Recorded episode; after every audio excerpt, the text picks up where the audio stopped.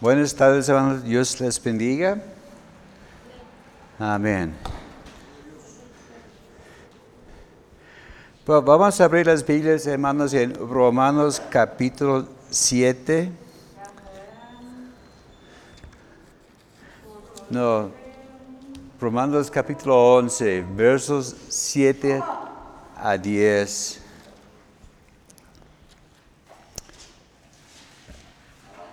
Romanos capítulo 11. Vamos a estar viendo un tema, pues, para mí algo interesante, los peligros de un corazón endurecido. Amén. No es algo muy agradable, ¿verdad? Pensar en esto, pero son cosas que tenemos que, que tomar en cuenta como dice, hay, que comer espinacas junto con uh, el postre, ¿verdad?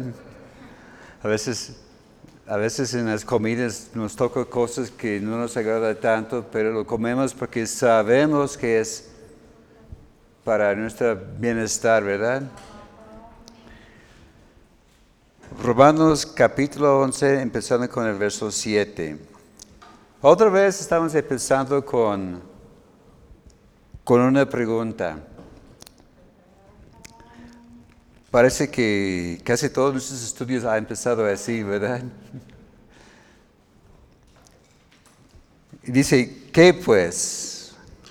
Lo que buscaba Israel no lo han alcanzado, pero los escogidos sí lo han alcanzado y los demás fueron endurecidos.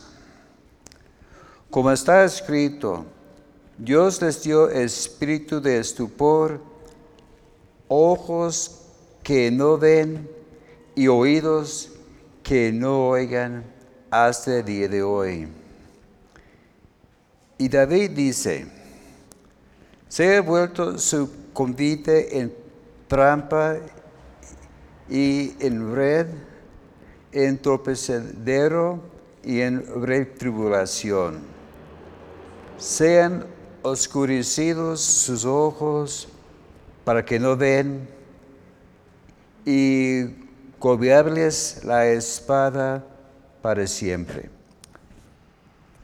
Señor, gracias te damos esta tarde por tu palabra. Gracias, Señor, porque cada vez que la abrimos nos hablas en formas diferentes y a veces, Señor, son cosas ah, fuertes, cosas quizás no tan fáciles para, para tomar, pero venimos delante de ti en esta tarde, Señor. Gracias, Señor, por hablarnos. Gracias, Señor, por el impacto que este mensaje va a tener en los oyentes, los que están aquí presentes, los que están viendo, Señor, ya por, por los diferentes, diferentes medios. Gracias, Señor, por tu unción sobre mi vida. Y gracias, Señor, por hablarnos y enseñarnos, Señor, en nombre de Cristo Jesús. Amén. Gracias a Dios.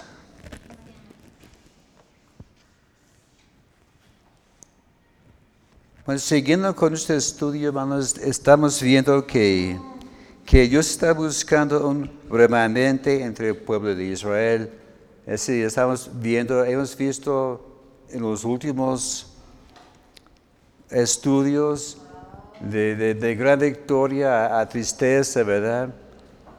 Y como Pablo sentía esta compasión para el pueblo de Israel, que eres sus hermanos en, en la carne.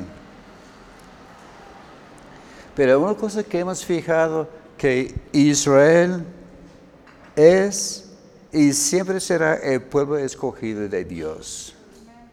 Entonces, que, cuando Dios llamó a Abraham, dice que de ti voy a bendecir todas las naciones.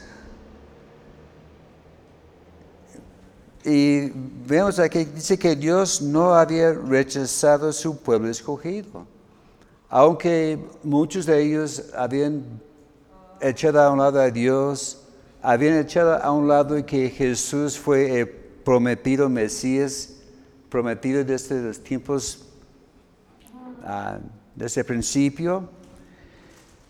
Pero vemos que siempre ha permanecido el pueblo de Israel. Desde cuando fue que salieron de, de Egipto, siempre ha existido, ¿verdad? Y aunque muchos han tratado de eliminar a Israel, ahí está todavía. Pensamos en el tiempo de los reyes, en el tiempo de la apostasía que vino ya después de la muerte de David y Salomón y que fue dividido en la nación de Israel y, el reino de, de Judá.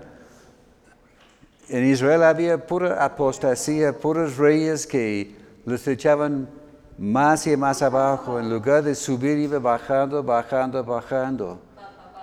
vemos muchos ejemplos, estamos pensando de, en el tiempo de, de acá, ¿verdad?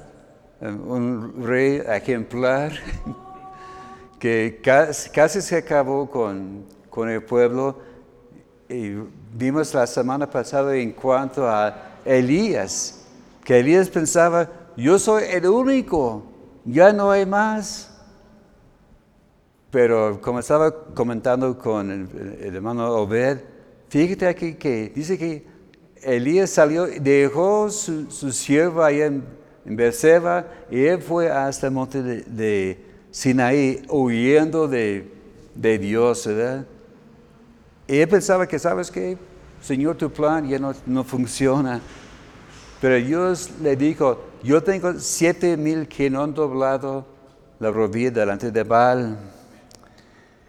Vemos que también durante la cautividad, ya después que Judá también fue llevado cautivo, estaba allá en, Babilonia y levantó un tal ah, hombre que trató de destruir todo el pueblo de Amán, que quería acabar con todos, hizo un plan que no voy a liquidar porque Mardoqueo no me respeta. Pero Dios levantó a Esther, Esther entropuso y fue fracasado su plan de, acabar con el pueblo de Israel. Luego de allá fueron llevados otra vez a su tierra, eh, allá en lo que es Israel. Y todo iba muy bien. Llegaron los romanos, pusieron sus planes. Y cuando llegó la rebelión, los romanos llegaron y acabaron, destruyeron a Jerusalén. Y dijeron, ¿sabes qué? Hasta aquí. Y por casi dos mil años quedó desierto este lugar del mundo. Pero el pueblo de Israel siguió existiendo, esparcida por todos lados, pero existía todavía un remanente, un pequeño grupo de judíos. En la Segunda Guerra Mundial se levantó un tal Hitler. Han oído de él, ¿verdad? Sí. Qué, bueno que, que recordamos la historia, porque de ella aprendemos muchas cosas. Y Hitler tuvo la idea, ¿sabes qué? Vamos a, borrar a los judíos porque me cae mal. Y en sus campos de concentración mató como 6 millones de personas. Pero terminó la guerra, Alemania y los otros poderes perdieron. En 1945 en tres años, en 1948, salió el mandato que los judíos pueden regresar a Palestina, lo, que ellos decían Palestina, ¿verdad? Y fue establecido la nación de Israel. Y en 1967 fue retomado Jerusalén y ahora Jerusalén está reconocido como el capital de la nación de Israel. Algunos países dicen que no, Tel Aviv, pero Dios dijo es Jerusalén, ¿verdad? Gracias a Dios que, Dios estaba cumpliendo sus planes y sus propósitos usando hombres que, que buscan el plan y propósito de Dios. Y vemos, aún hoy día sigue este, este conflicto. Los palestinos, los árabes, todo el mundo está tratando de empujar a Israel otra vez fuera de su, de su territorio, pero han fracasado. ¿Por qué? Porque Dios dijo, yo voy a bendecir a mi pueblo y mi voluntad va a estar hecho. Porque siempre está hablando de un remanente. Este vimos en el último estudio, los últimos dos estudios, viendo otra vez esta palabra remanente. A ver, ¿qué es un remanente? A ver, ¿quieren sacar la, ¿cómo dice, la, la tumba burras? cuando yo tengo, a veces yo entiendo las palabras y a veces tengo mis dudas, entonces yo busco en diccionarios. En, mi computadora, en mi celular, tengo una copia del diccionario de Real Academia de, de Español. Bonito recurso, ¿verdad?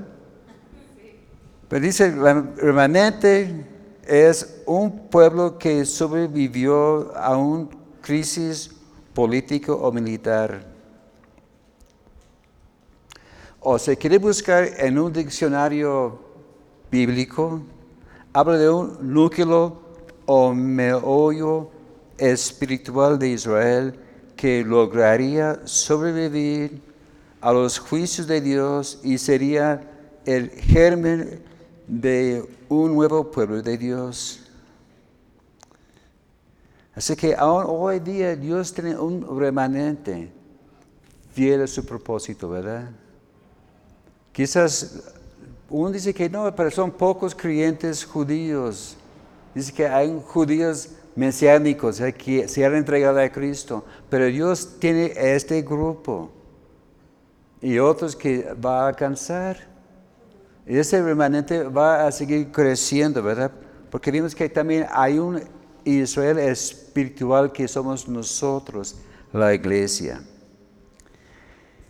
Y vemos que cuando me dejó el, pastor en, la tarea de la semana pasada, gracias a Dios, porque yo pensaba que iba a empezar con el versículo 11, pero ya, ya para otra semana, ¿verdad? Dice, ¿qué pues?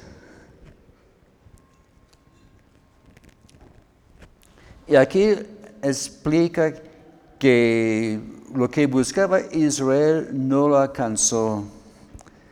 Vemos que el problema, como hemos visto, es que Israel buscaba las promesas de Dios a través de las obras. Porque dice, dice que,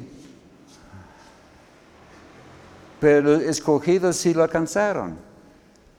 Entonces, a este conflicto, pues, pues, ¿cuál es el problema? Porque muchos de los israelitas pensaron, bueno, somos hijos naturales de, Abraham. Abraham es nuestro padre. Y por Abraham, pues vamos a, poder jalar el brazo de Dios, vamos a poder convencerle, ¿verdad?, que nos, que nos bendiga. Pero dice que los escogidos sí alcanzaron lo prometido. La gran pregunta, ¿quiénes son los, escogidos? Bueno, este de escogidos habla de un grupo que ha sido elegido o electo de Dios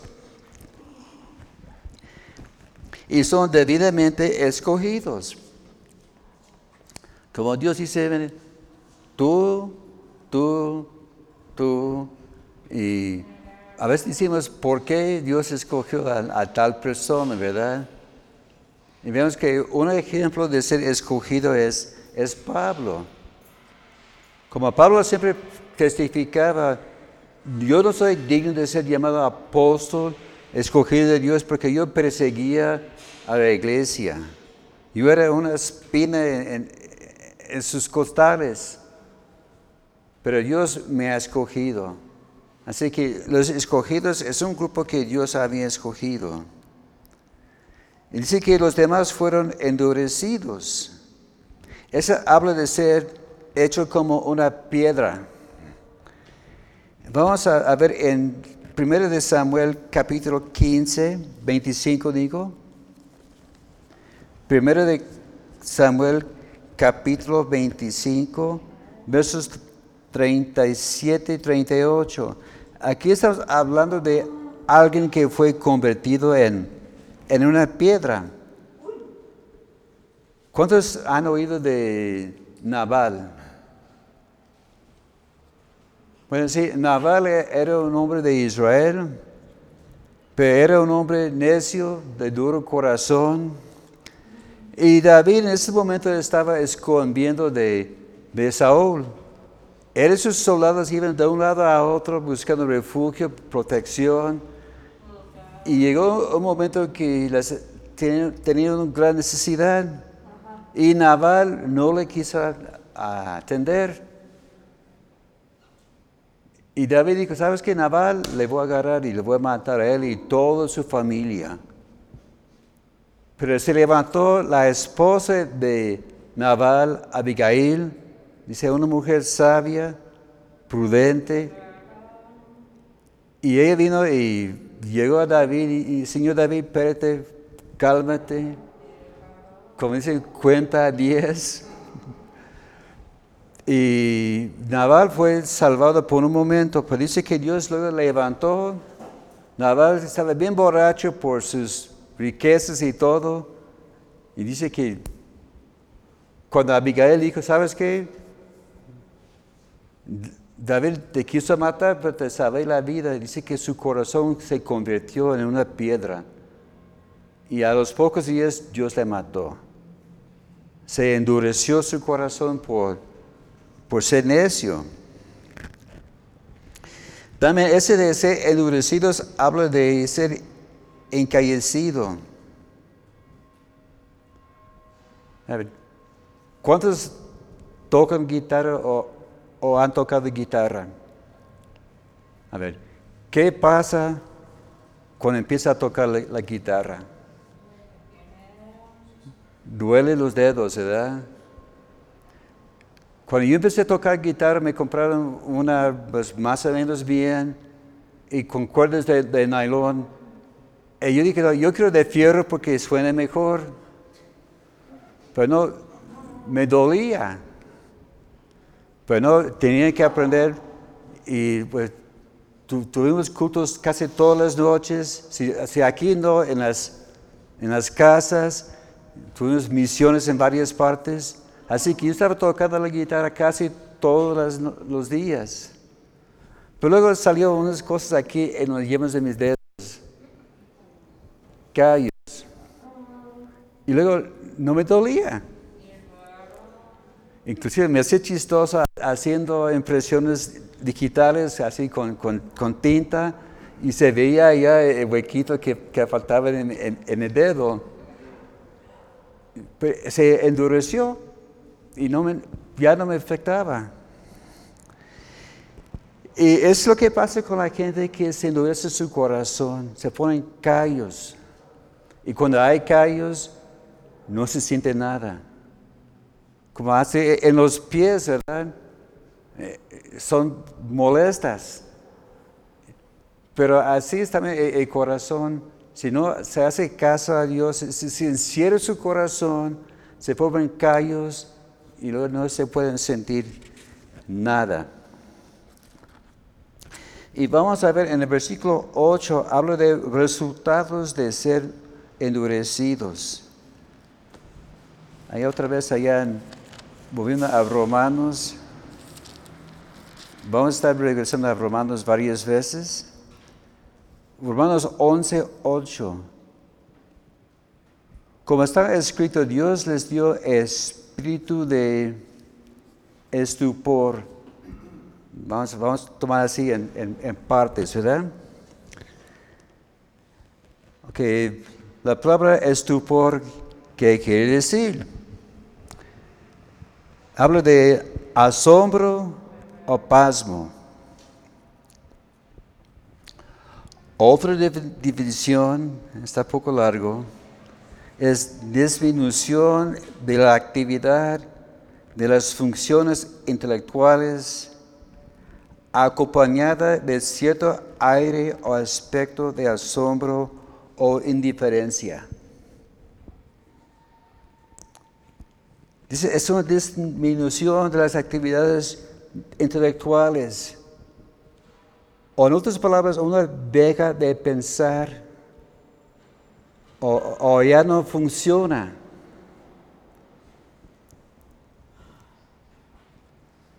Y yo les, propongo una pregunta. ¿Podría definir esto como una actitud de me vale? Se me disculpa la, la franqueza. Pero así es a veces la gente, ¿sabes qué? No me importa. Aunque me digas al contrario, no me importa. O me vale, ¿verdad? Se, me disculpa la, la, franqueza, pero así es. Chequé en, el diccionario en inglés de estupor y traduje la definición. Es falta de función mental crítica y un nivel de conciencia en el que una persona afectada casi no responde, solo responde a estímulos intensos como el dolor. Dice que no les pasa nada. Es como le, puedes pegando, pegando, pegando, pegando y nada. Hace cuenta, cuenta como un drogadicto. Y la única cosa que les despierta el interés o, o les conmueve de alguna forma es algo fuerte que se impacta en una forma tremenda. Cheque en otras versiones esta frase de espíritu del estupor. En la versión, nueva versión internacional y la Reina Valera 95 dice un espíritu insensible. En la Reina Valera antigua dice un espíritu de remordimiento. En la versión Dios habló hoy, dice Dios nos hizo espiritualmente insensibles. En la nueva Biblia latinoamericana dice que Dios les dio un espíritu embotado. En la, lengua, la versión lengua actual dice Dios les cerró la mente. Con Dios dice, ¿sabes qué? Si no quieres, cierra la puerta y ahí tú, tú sabrás que, cómo vas a responder. Y al final de cuentas quedan endurecidos sus corazones, que no se siente nada. Tenemos el ejemplo allá en Éxodo capítulo 4 verso 21.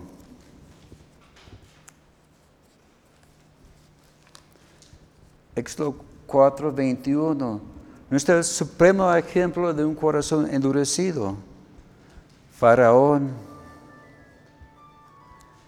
Y dijo Jehová a Moisés, cuando hayas vuelto a Egipto, mira que hagas delante de Faraón todas las maravillas que he puesto en tu mano pero yo endureceré su corazón de modo que no dejará ir al pueblo. También allá en el Éxodo 7, verso 3. Y yo endureceré el corazón de Faraón y multiplicaré en la tierra de Egipto mis señales y mis maravillas. Así Dios estaba advirtiendo y animando también a, Moisés, las cosas no van a ser tan fáciles. Faraón no va a querer y yo voy a ser duro, duro, duro su corazón. Y al final de cuentas le costó la vida. Ese de tener endurecido el corazón habla de ser pesado y que pues, no hay remedio. En 1 de Timoteo capítulo 4, 1 de Timoteo capítulo 4 verso 2, nos habla de la vida de, hoy día, cosas que estamos viendo y experimentando en nuestras propias, propias vidas. Primero de Timoteo 4.2. Bueno, en el versículo 1, empezando el capítulo 4, verso 1, pero el Espíritu dice claramente que en los postreros tiempos algunos apostarán de la fe escuchando a espíritus engañadores y doctrinas de demonios, por la hipocresía de mentirosos que teniendo cauterizado la conciencia. Eso habla de ser quemado con un fierro. Es que como cuando marcan a los ganados, ¿verdad? Los que se dedican a la ganadería, bueno, tienen su forma de marcar sus ganados para que dicen, ¿sabes qué? Esta es mi vaca o ese es mi, mi toro, ¿verdad? Tienen, calienta un fierro y lo marca. Ahí queda pegado, quema el pie todo alrededor, ahí quedó como una cicatriz para siempre. Pero dice que los, en la, por la incredulidad los mentes, los corazones van a ser quemados sin sensibilidad de las personas. Y eso estamos viendo claramente hoy día en la sociedad. Y vemos que llega el momento en que el Espíritu Santo trata con la persona, pero la persona no puede percibir ni escuchar la voz de Dios. Así que, que Dios está hablando pegue, pegue, pegue, ¿verdad? Y llega el momento que el Espíritu Santo dice, ¿sabes qué? Es? Ya no hay vuelta atrás. No hay remedio. Y hay de las personas que llegan a, esta etapa. También en, en nuestra lectura allá en Romanos 11, siguiendo en el versículo 8, que tienen ojos que no ven y oídos que no oigan hasta el día de hoy. Ojos que no ven. Vemos que los ojos son la puerta a nuestro hombre interior, a nuestra alma. Por eso habla tanto que cuidado cómo ves o cuidado lo que ves. En Mateo capítulo 6, verso 22. Mateo 6, 22.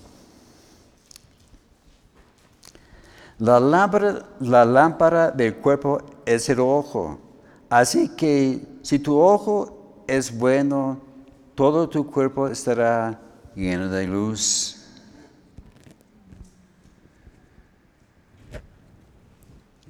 ¿Cuántos se han fijado que cuando van al, médico, la primera cosa que dice, ¿cómo te sientes? ¿Cómo te ha ido? A ver, ¿por qué estás aquí? ¿Qué es la primera cosa que checa el doctor en su paciente? ¿Mm? Los ojos. A ver, y a ver, pregunta a, la doctora, sí, los ojos, ¿verdad? Sacan su lamparita y lo ponen a ver y está mirando a ver. ¿Por qué lo hace?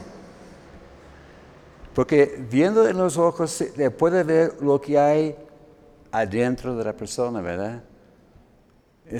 no lo comprendo, a lo mejor la, hermana nos, puede explicar más en detalle esto, pero allá, viendo por los ojos, se pueden ver lo que hay dentro del cuerpo.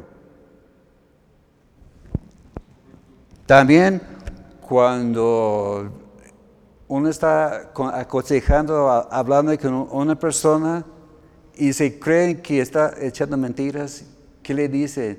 A ver, míreme los ojos, ¿verdad? A ver, repítalo. Y uno que está metiendo no puede mirar directamente en los ojos, ¿verdad?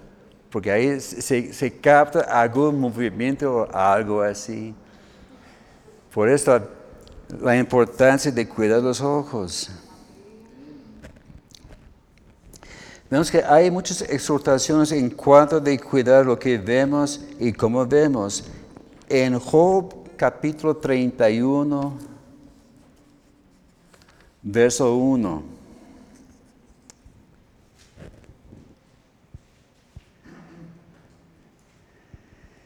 Ah, este no es de mis libros favoritos, ¿verdad? Pero ese versículo está muy clave. Job 31, verso 1. Hablando a Job hice pacto con mis ojos. ¿Cómo pues habría yo de mirar a una virgen? le estaba acusando a Job de, muchas cosas, pero él dijo, yo hice un pacto con mis ojos. Así que yo no voy a estar viendo a cualquier cosa. También en el Salmo 101, verso 3. Salmo 101, verso 3. No pondré delante de mis ojos cosa injusta. Aborrezco la obra de los que se desvían, ninguno de ellos se acercarán a mí. Aquí el salmista David estaba diciendo que yo voy a cuidar lo que estoy viendo.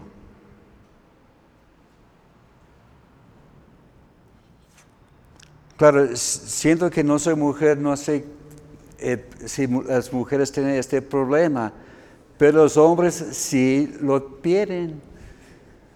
De, a ver, ¿qué estoy viendo? Porque hay cosas que son inevitables, ¿verdad?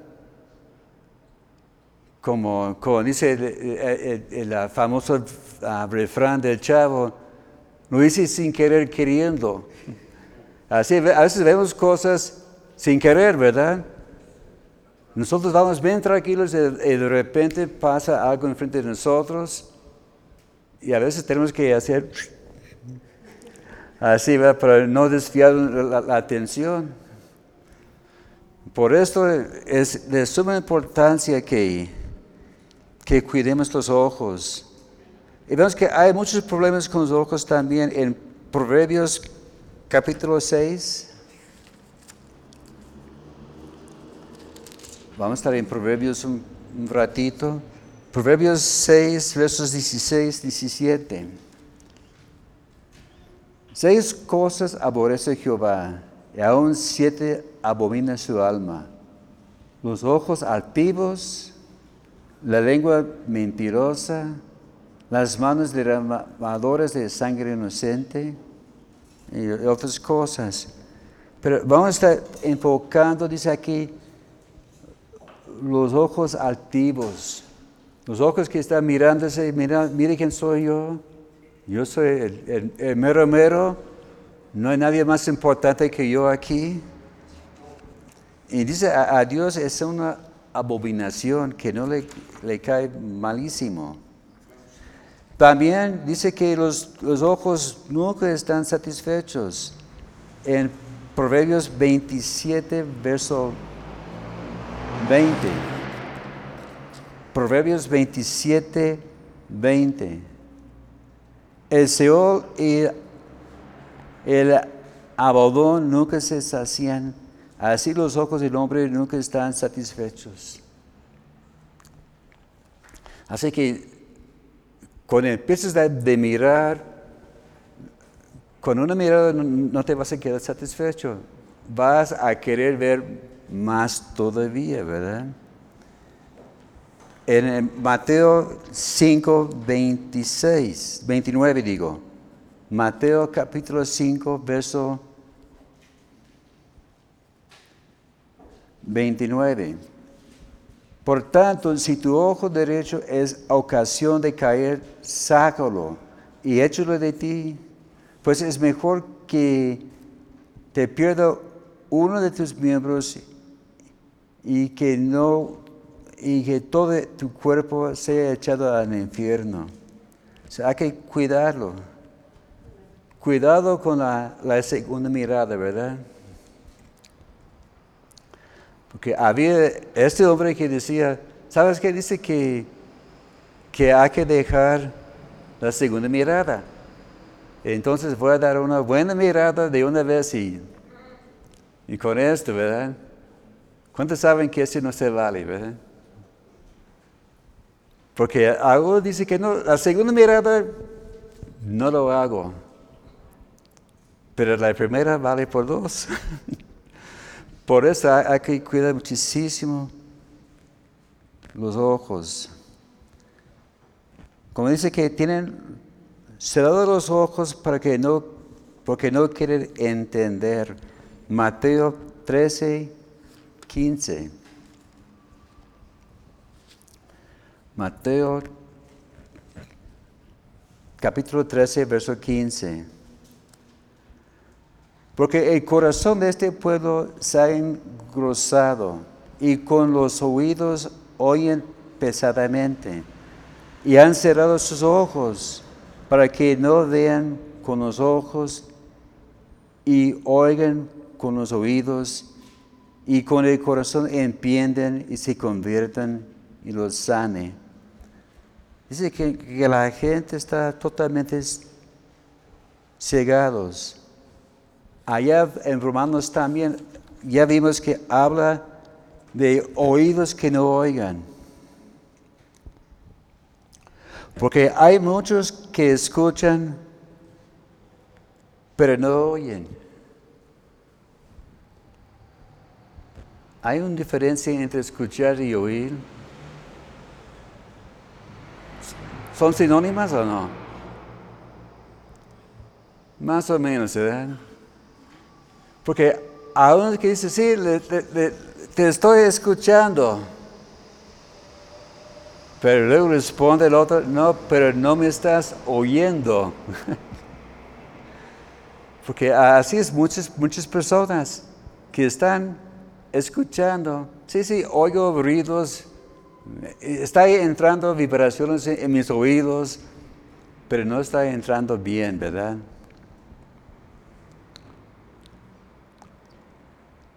Y, vemos que en muchas de las parábolas, Cristo dijo a los oyentes, el que tiene oídos, oiga, ¿verdad?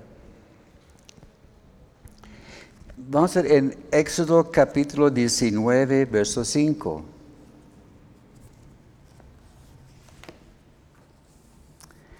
Éxodo 19, verso 5.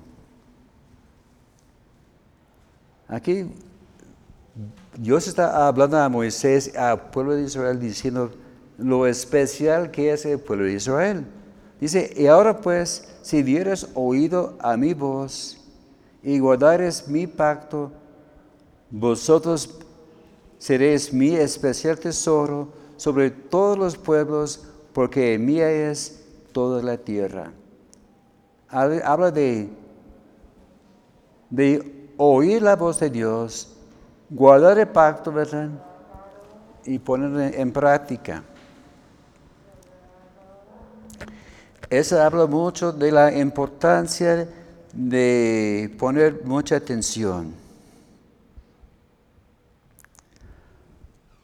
Les voy a proponer otra pregunta. A ver. es de elección múltiple, hay que escoger entre uno o el otro. ¿Cuál es peor? ¿Ser sordo pero poder ver? ¿O ser ciego pero poder escuchar?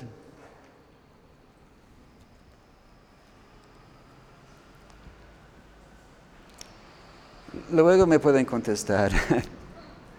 Pero reflexiona sobre esto, ¿verdad? Porque hay gente que no oye nada, pero está viendo las cosas, está observando.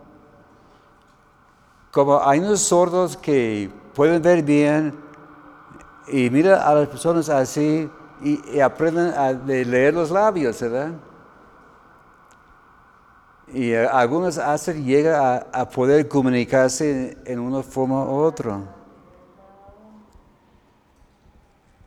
Pero para mí sería peor ser ciego y, y escuchando, ¿verdad? Porque no estás viendo quién está hablando, pero estás captando que está diciendo algo. Entonces hay que, hay, que pensarlo, meditarlo, ¿verdad? Que quizás el domingo me pueden traer su, respuesta. Les dejo de, tarea, ¿verdad? De, pensar cuál es, cuál es el peor, ¿verdad? Pero vemos también, para esas personas hay un final lleno de vergüenza. Volviendo otra vez a a Romanos capítulo 11, versos 9 y 10. Y, David dice, sea vuelto su convite en trampa y en red, en tropezadero, en retribulación. Sean oscurecidos sus ojos para que no vean y obviables la espada para siempre. Pues aquí David estaba citando en el Salmo 69, versos 23, 22 y 23. En este salmo, Dios, David estaba testificando si tiene subtítulos en, su Biblia, dice un grito de angustia. Porque aquí David estaba clamando a Dios de todo lo que está pasando en su vida. Que el enemigo ha levantado en, su contra, que todo le va mal en peor. E inclusive en este Salmo 69 hay varios versículos mesiánicos que hablan de la venida de Jesús.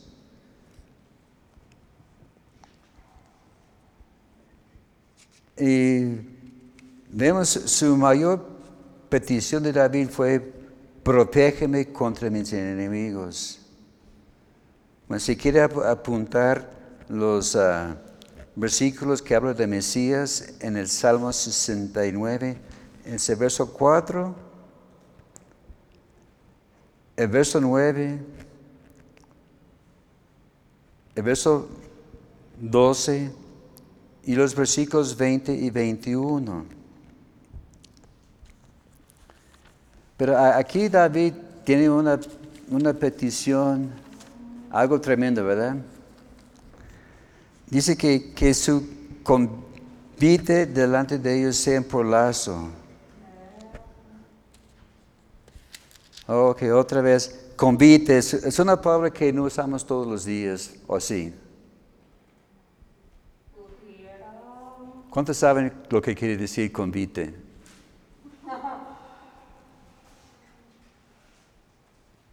Bueno, les ayudo. El convite es una fiesta con comida y bebida en que le participan varios invitados. O como decimos hoy día, una paranda, ¿verdad? Así era un convite, una fiesta así de, de todo dar.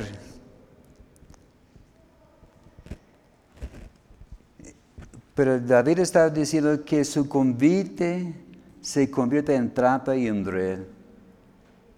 Que su fiesta queda como, como nada. En, la versión, la, la Biblia de las Américas dice, la mesa delante de ellos se convierte en lazo. En la nueva versión internacional dice que se conviertan en trampa sus banquetes. La versión Dios habló hoy dice que su mesa y sus comidas de amistad se conviertan en trampa. Vemos que David está echando una, una maldición contra ellos, ¿verdad? porque son sus angustiadores. O en, este caso está hablando de los que han rechazado el mensaje de, salvación. También dice David que se vuelve en tropacedero y retribulación. El tropezadero habla de un escándalo o algo que hace caer y tropezar.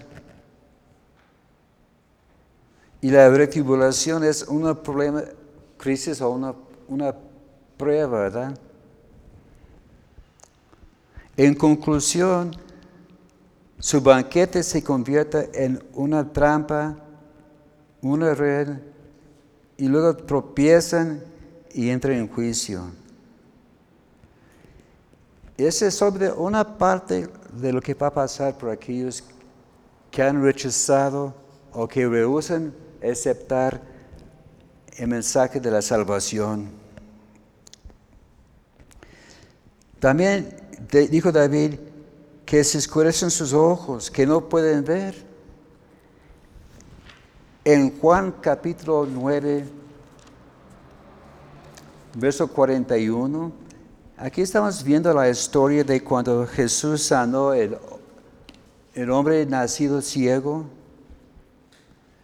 Y luego llegaron la gente religiosa diciendo, oye, ¿cómo es que, que, quedó sano? ¿Quién te sanó?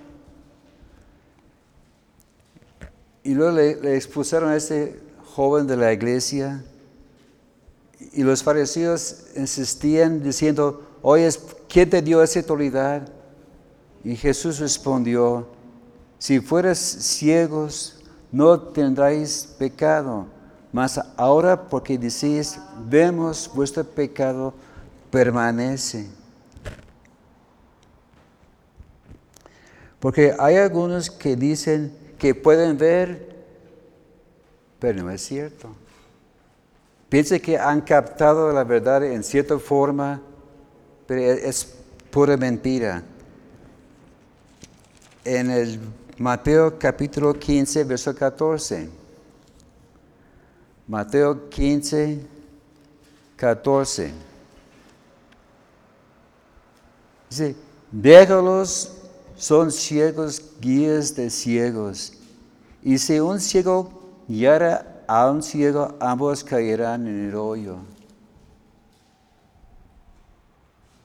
Es curioso, los, ciegos siempre buscan a una persona con, con vista para ayudarlos a cruzar la calle. ¿Cuántos han visto dos ciegos caminando juntos? Que ahí están y uno tiene la mano sobre su compañero. Quizás uno tiene un bastoncito y está moviendo así, pero los dos bien ciegos. Y dices, uff, qué peligro, ¿verdad? Porque, como, como aquí claramente la palabra de Dios, los dos van a caer. Así es también con la gente ciega sin entendimiento, tratando de guiar a las personas.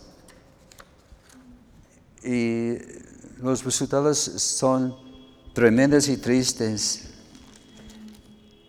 También allá volviendo en Romanos 11, dice, y agobiarles la espada para siempre. La palabra agobiado habla de doblar la espalda, está encorvado. En la Biblia de las Américas dice, dobla su espada para siempre. En la nueva versión internacional dice, se encorvan sus espadas para siempre. En la Biblia la lengua actual dice, para siempre sus espadas se doblan de tanto sufrir. ¿Qué causa problemas, enfermedades de la espada? ¿Por qué la gente se, cansa, se enferma de la espalda? Bueno, una cosa es que no está cuidando su postura. Yo, recuerdo de, de, Chavillo, era de onda de andar así, bien curvada, ¿verdad?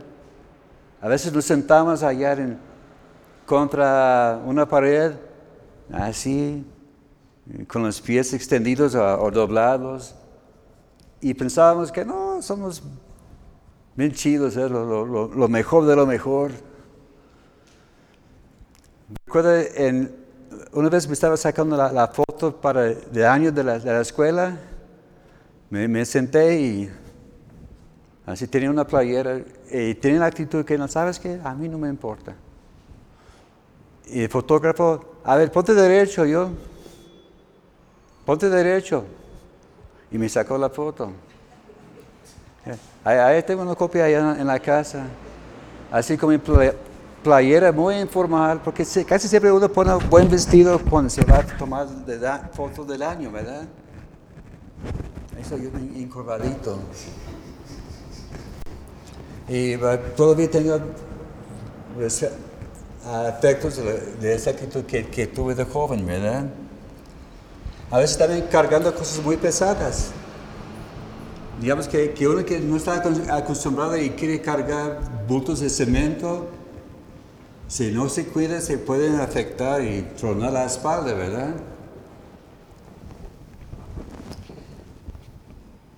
Pero también enfermedades, cosas crónicas afectan la espalda. Pero también el pecado y sobre todo el exceso de pecado causa problemas en la espalda. Pues hay tanta gente encorvadita. Como la mujer que Jesús sanó, dice que tenía años encorvada que no, no pudo enderezarse. No sabemos si era problema de pecado o qué, pero era alguna cosa crónica. Jesús le tocó, le sanó y se enderezó. Pero la cosa es también, el pecado también causa problemas en la espalda. Y por eso la gente está encorvada y no saben qué es.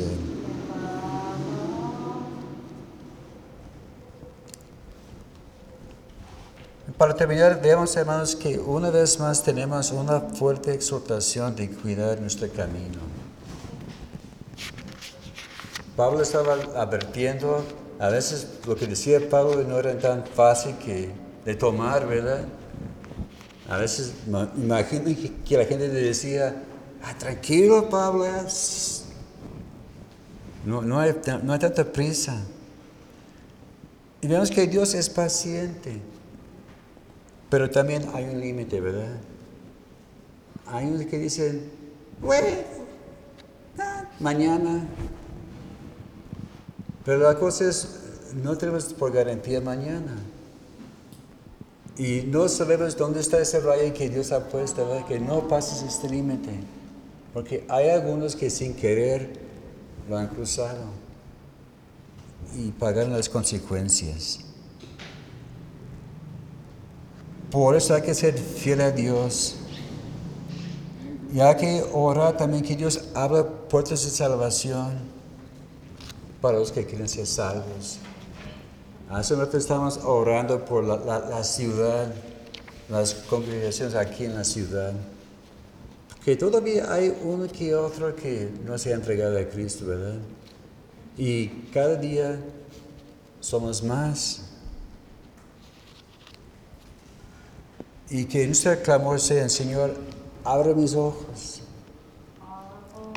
Como había un canto que cantábamos años, años atrás.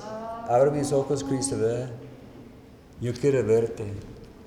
Entonces hay que orar que Dios abra nuestros ojos y que abra los ojos de la gente que nos rodean, ¿verdad? Que ellos puedan llegar a ser salvos y que no caigan en lo que cayó los, los judíos, ¿verdad? Seamos fieles al Señor. Amén. Señor, gracias por tu palabra. Gracias, Señor, porque nos amas tanto. Gracias, Señor, porque no solo a nosotros, tú amas a todo el mundo. Y pedimos, Señor, en esta tarde, Señor, por aquellos que todavía no han llegado a conocerte. Señor, pedimos, Señor, por el remanente de los israelitas que todavía no han acercado a ti, Señor. Pedimos que ese remanente pueda ser alcanzado, Señor. Y que nosotros, Señor, podamos ser fieles mensajeros. Señor, llénanos, Señor, de, de tu amor y de tu compasión. Señor, gracias por tu mano sobre nuestras vidas. Señor, si hay alguien escuchando este mensaje y todavía no se ha entregado a ti, Señor, que esta persona se rinde a ti. Si estás escuchándome y no estás seguro de tu salvación, te invito a que pongas tu mano en, tu corazón y que ores, Señor Jesús, reconozco que soy pecador y que necesito un Salvador. Señor, te abro la puerta de mi corazón y te pido que entres y que me salves y que me llenes de, de tu paz y de tu amor. Y, que me ayude a ser fiel todos los días de mi vida. En nombre de Cristo Jesús. Gracias a Dios. Amén. Hermanos, Dios les bendiga. Sed fieles. Firmes adelante. Y nos vemos primero Dios el domingo a las once y media.